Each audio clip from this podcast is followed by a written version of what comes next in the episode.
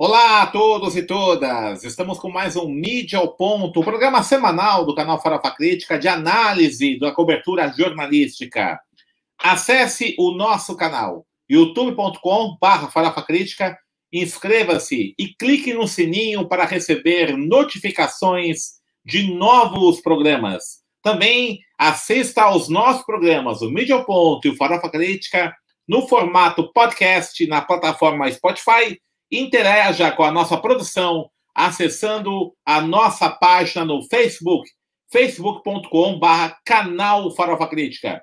Não se esqueça, toda segunda-feira, ao meio de meia, Mídia ao Ponto, o programa semanal de análise da cobertura jornalística. E às quintas-feiras, a partir das 13 horas, o tradicional Farofa Crítica Entrevista. Avise os amigos, familiares, colegas para participarem desta nossa grande rede de comunicação popular e alternativa.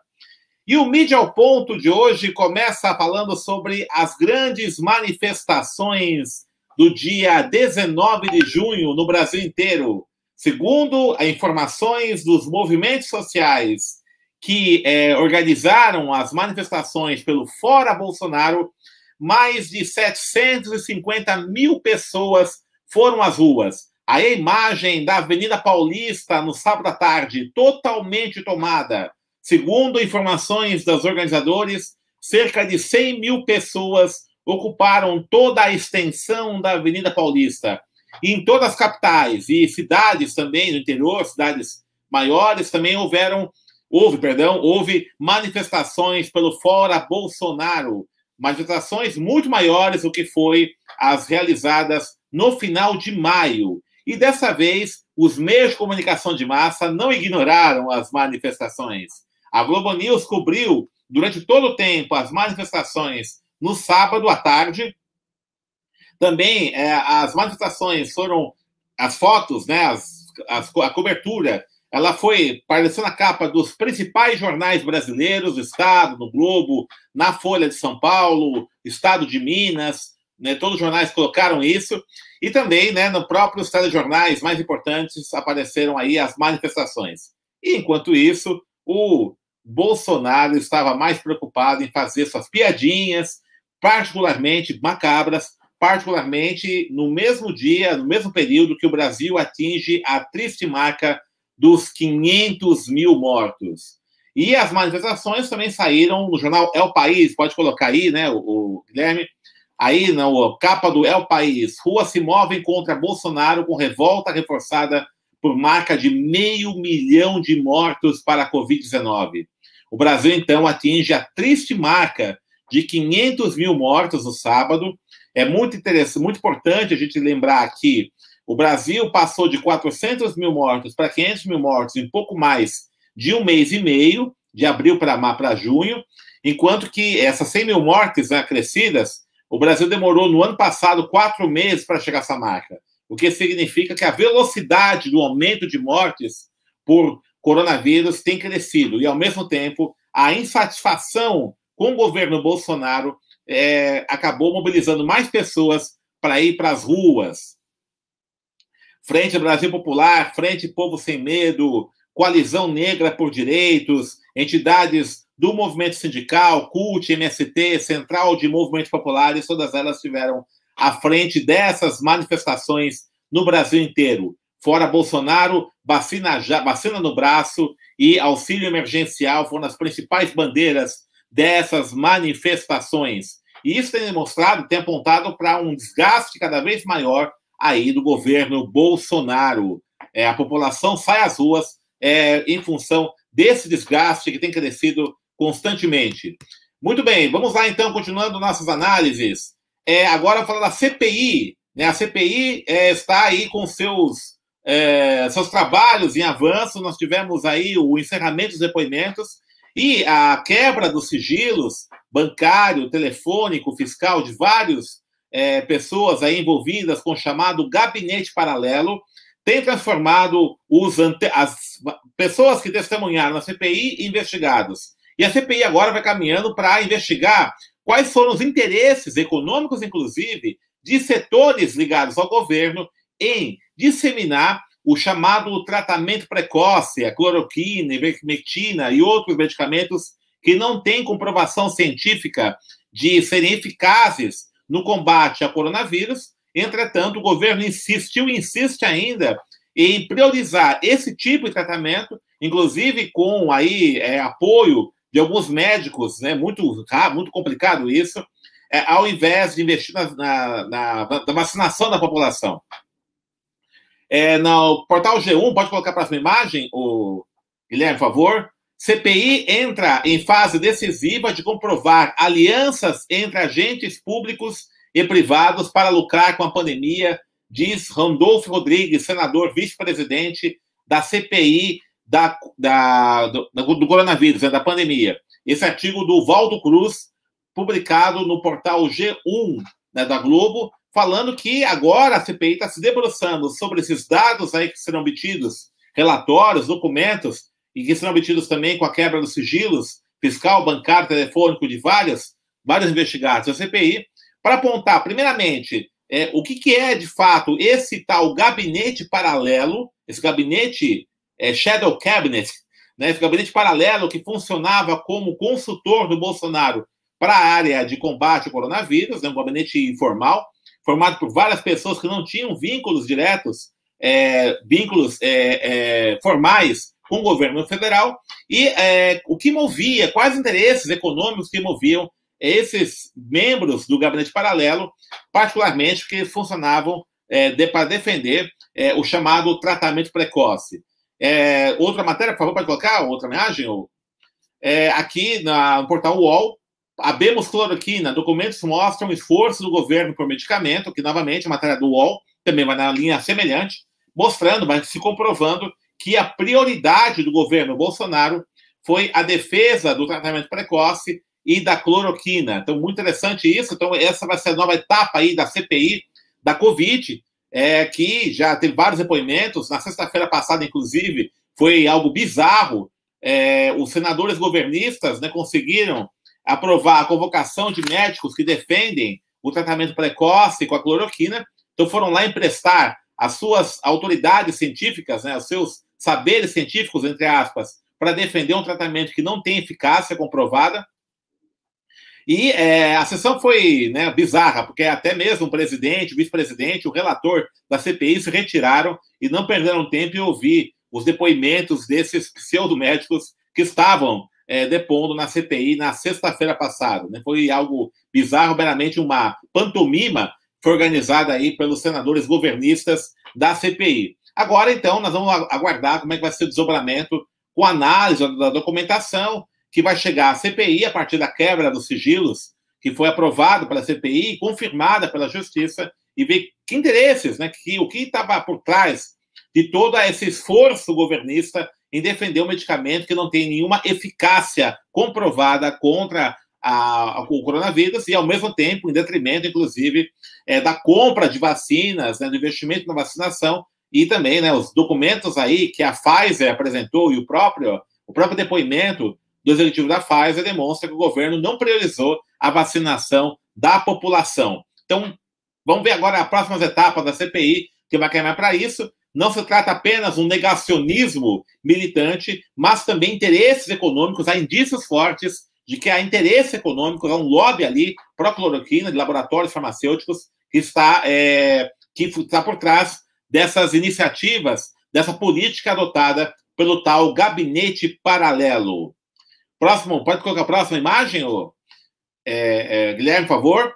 Então, na revista Fórum, aqui interessante, manchete: empresário bolsonarista pode entrar na mira da Interpol após ignorar CPI. Esse é outro membro aí do chamado gabinete paralelo, Carlos Wizard, empresário, dono das escolas Wizard de inglês e línguas, né, de idiomas. Ele já foi convocado várias vezes para depor na CPI ele não foi, ignorou é, as convocações, está no México, Estados Unidos, a Polícia Federal é, foi à sua casa, não encontrou, é, e a, agora a CPI já está até pedindo, solicitando a Interpol para que é, busque aí o empresário, né, Carlos Luiz, Cássio empresário, agora é procurado é, pela Interpol, procurado internacional, para que seja é, convocado para depor na CPI. Fugiu, né? O Wizard fugiu aí é, do depoimento, ele está envolvido também nesse gabinete paralelo, e isso depoimento é fundamental. Por que será que está fugindo? É, provavelmente tem muita coisa a esconder. A retenção do seu passaporte também foi pedida, aprovada pela CPI, a justiça confirmou isso, inclusive. Então vamos aguardar como é que vai ser essa caça aí ao Carlos Wizard, né, que é empresário aí, dono das redes de escolas de línguas Wizard. Muito bem, vamos adiante então. Próxima imagem, o Guilherme.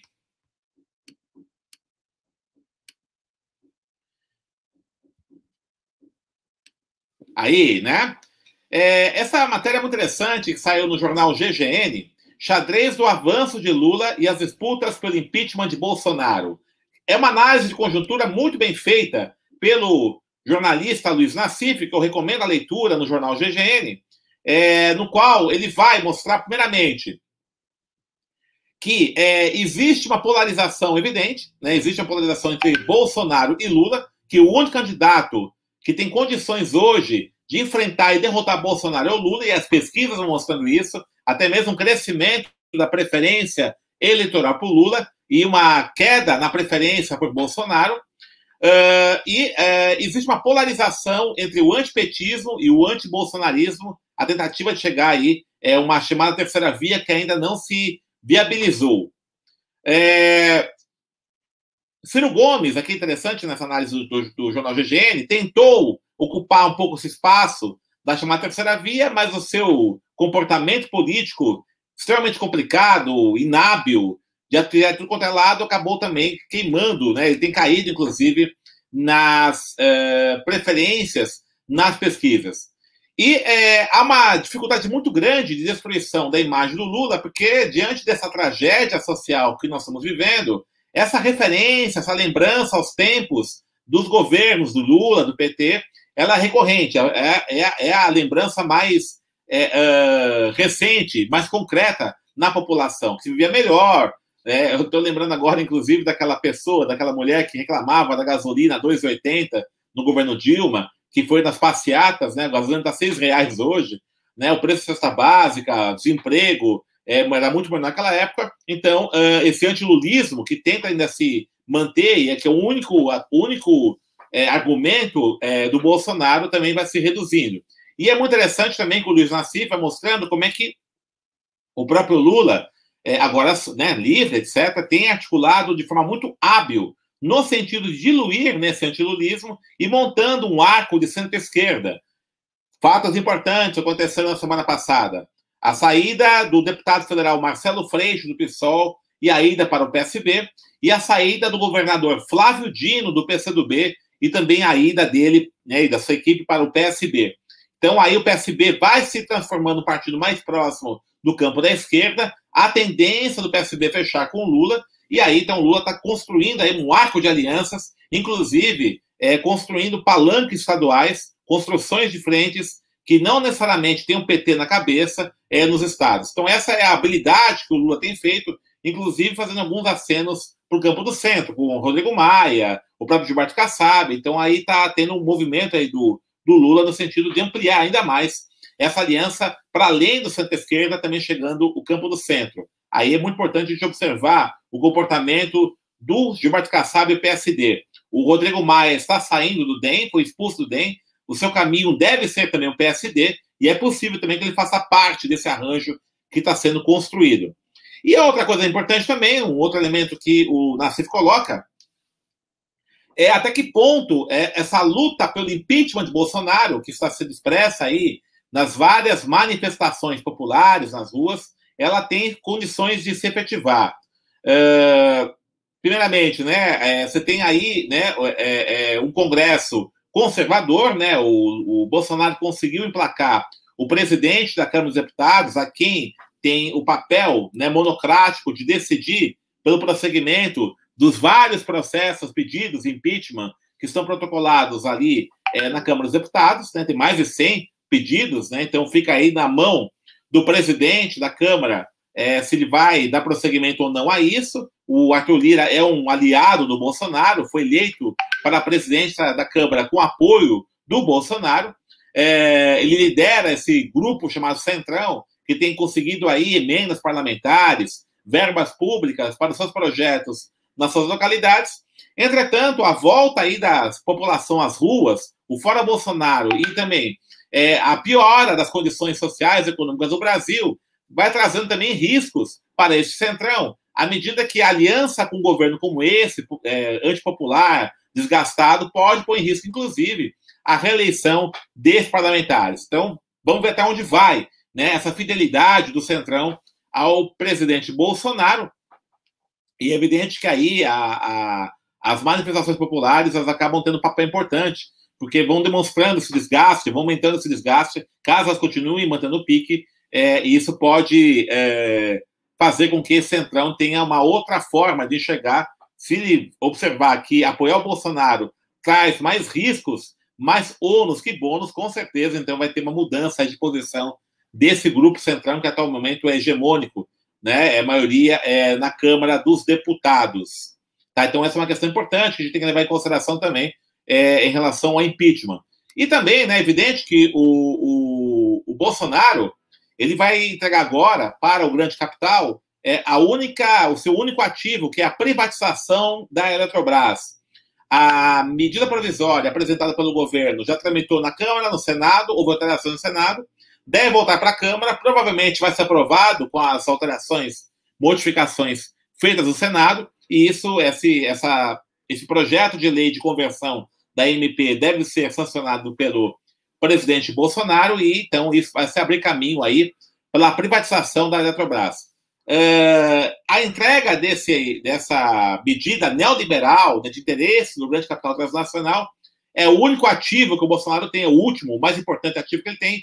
À medida que isso se realize, ele não tem mais, não tem mais nenhum tipo de atrativo para é, é, manter esse apoio do capital transnacional. Então, é um risco. Ao mesmo tempo que ele vai fazer isso, ele tem que fazer isso em função dos compromissos que ele tem com esse setor que o sustenta, que é o grande capital transnacional. Ao fazer isso também, esse capital transnacional pode considerar que já está resolvido, né, pelo menos o que pode se extrair desse governo, e aí também retirar o seu apoio, isso significa mais um enfraquecimento deste governo. É, mas o que chama atenção é, da manutenção ainda de uma lógica é, belicista é, no, no, governo Bolsonaro, né? uma lógica golpista. As várias lives que ele tem realizado, essa defesa enfática do voto impresso, uh, essas uh, críticas duras, inclusive, à CPI, aos senadores, essa, essa atitude de insuflar os seus militantes mais fanáticos com as motocicletas, com essas lives das quintas-feiras e tudo isso, é, pode ser que haja aí objetivo de ter, ter intenções golpistas nisso, de mobilizar aí esse, esses milicianos, uh, setores aí é, de média patente das Forças Armadas, com o objetivo aí talvez de melar as eleições ano que vem, caso ele seja derrotado. Então é importante que o Bolsonaro, à medida que vai sendo acuado, ele não recua, ele vai radicalizando o seu discurso, justamente porque ele quer insuflar essa sua base de apoio miliciana mais radical, mais militante, mais nazi-fascista, para inclusive colocar em risco aí é, as, a, o funcionamento é, das instituições democráticas. Então é importante a gente observar também esse movimento do próprio Bolsonaro. É, à medida que ele vai ficando acuado, ele vai tendo dificuldades de é, atuar no campo democrático institucional, ele vai caminhando cada vez mais para um discurso golpista. Chama atenção aí de duas experiências recentes nós tivemos.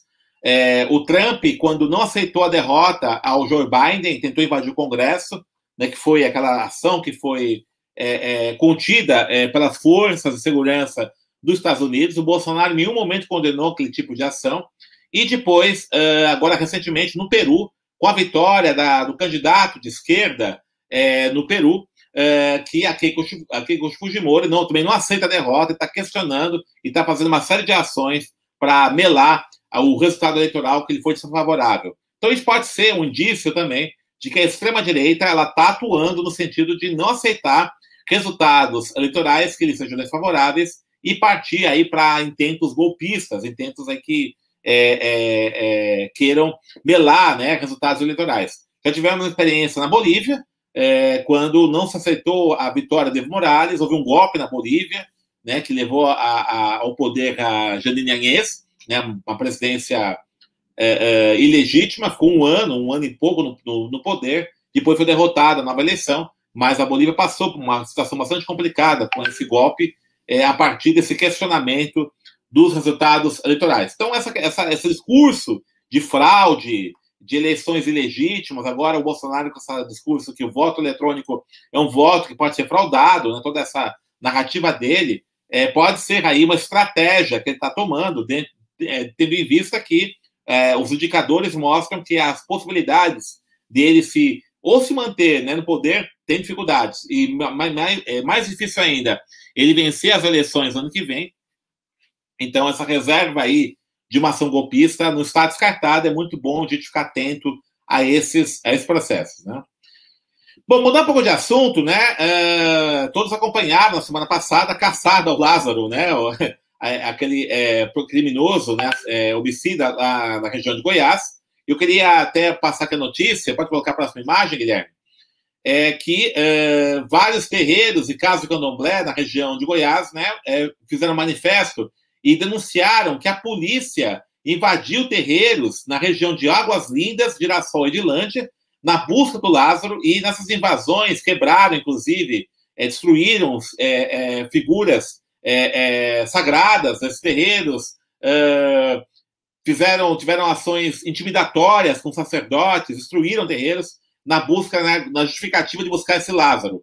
Então, vários terreiros de candomblé fizeram né, um protesto, lançaram um manifesto, repúdio a, essa, a esse tipo de respeito às religiões de matriz africana, e é muito interessante né, que esse, essa, é, essa informação não teve muita repercussão fora dos jornais locais, e tem repercutido nas redes sociais do movimento negro, mas a televisão, os meios de comunicação de massa de alcance nacional ficaram presos ainda é, meramente a busca, a captura ou não é, do Lázaro, mas as ações da polícia é, para esse objetivo é, não foram questionadas. E aí existe toda essa é, situação muito grave de desrespeito às religiões de matriz africana.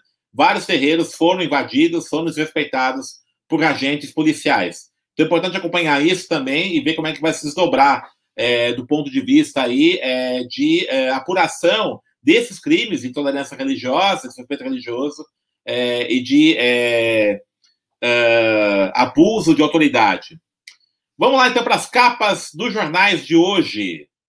Folha de São Paulo, sem perspectiva, metade dos jovens quer deixar o país. A Folha de São Paulo, no portal UOL, que é da Folha, né, também nessas, nessas páginas, é, faz uma discussão, uma, uma reportagem sobre é, uma paralisia da economia, crise econômica, falta de investimento, e que, diante disso, aumenta o desemprego, não há perspectivas de inserção no mercado de trabalho, e vários jovens então, estão pensando largar o Brasil para buscar outras oportunidades. Né? Essa é a manchete da Folha de São Paulo de hoje.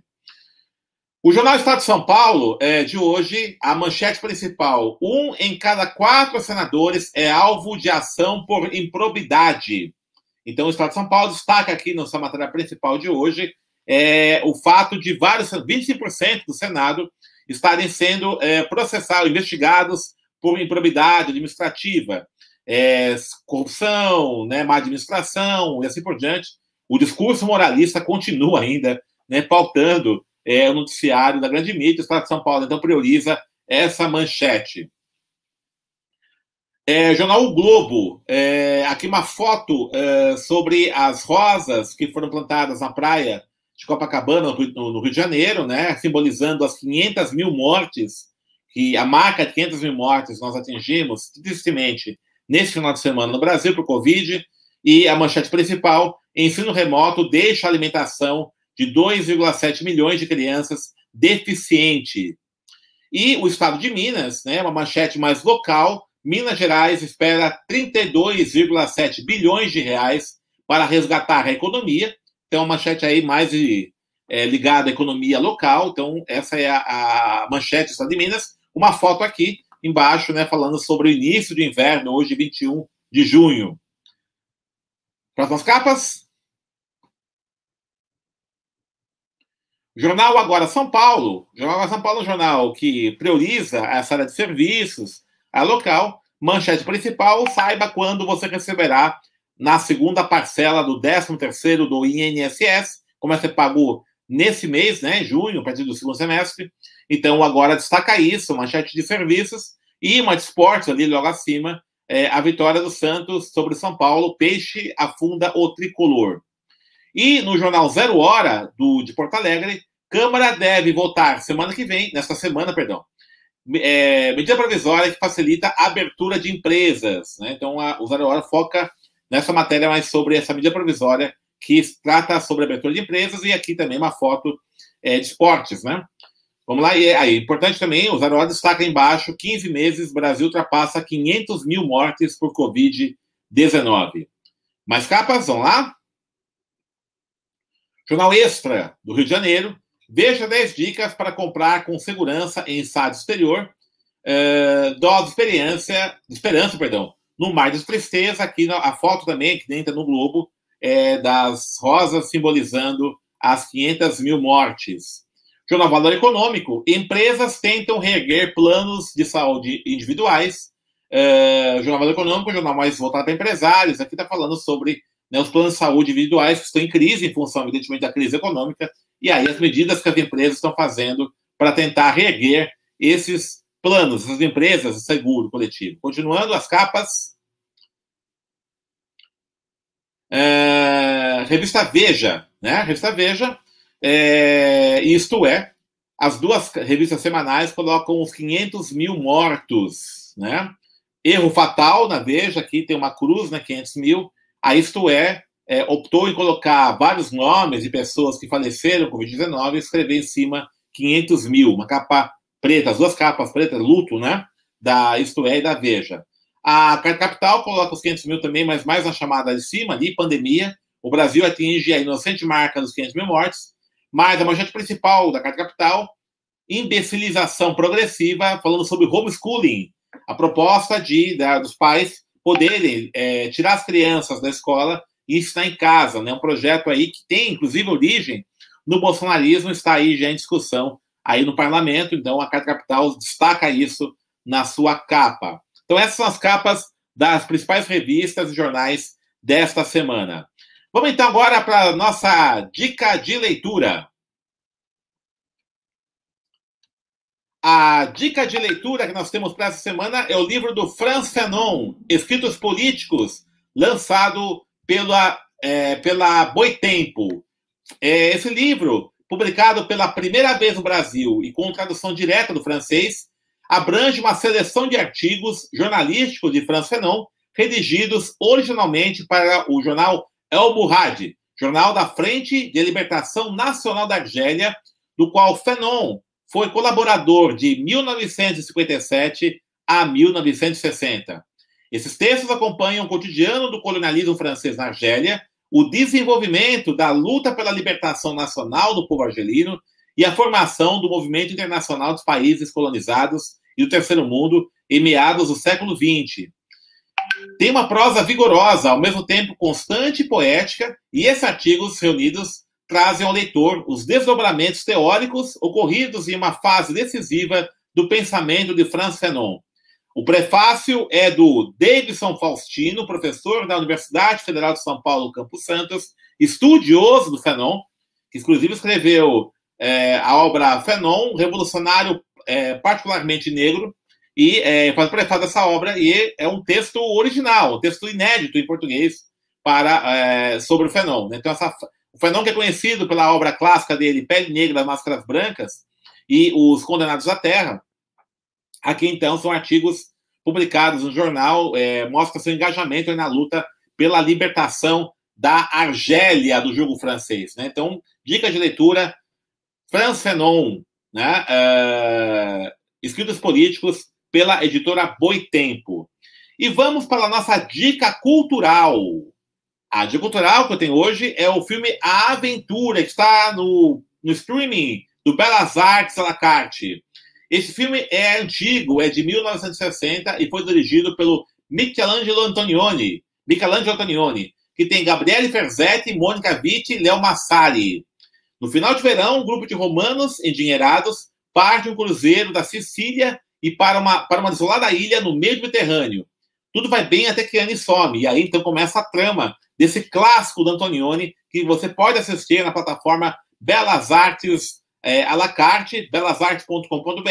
É só você fazer o login ali e você tem é, a cadastrar, fazer o login e aí você tem acesso a esse belíssimo filme do Antonioni e várias outras obras clássicas também. Então, minha dica de é, cultural é esse filme, A Aventura, filme de 1960, dirigido por Michelangelo Antonioni. Eu queria aproveitar também fazer aqui um merchan pessoal. Saiu agora o meu livro Racismo Estrutural, uma perspectiva histórico-crítica da editora Dandara. Esse livro aqui é um livro, é a produção mais recente que eu tive, no qual eu faço aqui um apanhado, uma síntese dos meus estudos de relações raciais é, nos últimos 30 anos. É, é, um livro teórico, um livro que eu busco aqui é, apontar as possibilidades de análise do racismo a partir dos paradigmas da teoria crítica. Então, a Antônia Dandara é, publicou esse livro, saiu agora na quinta-feira, está tá, tá já no site à venda. Então, convido todos a vocês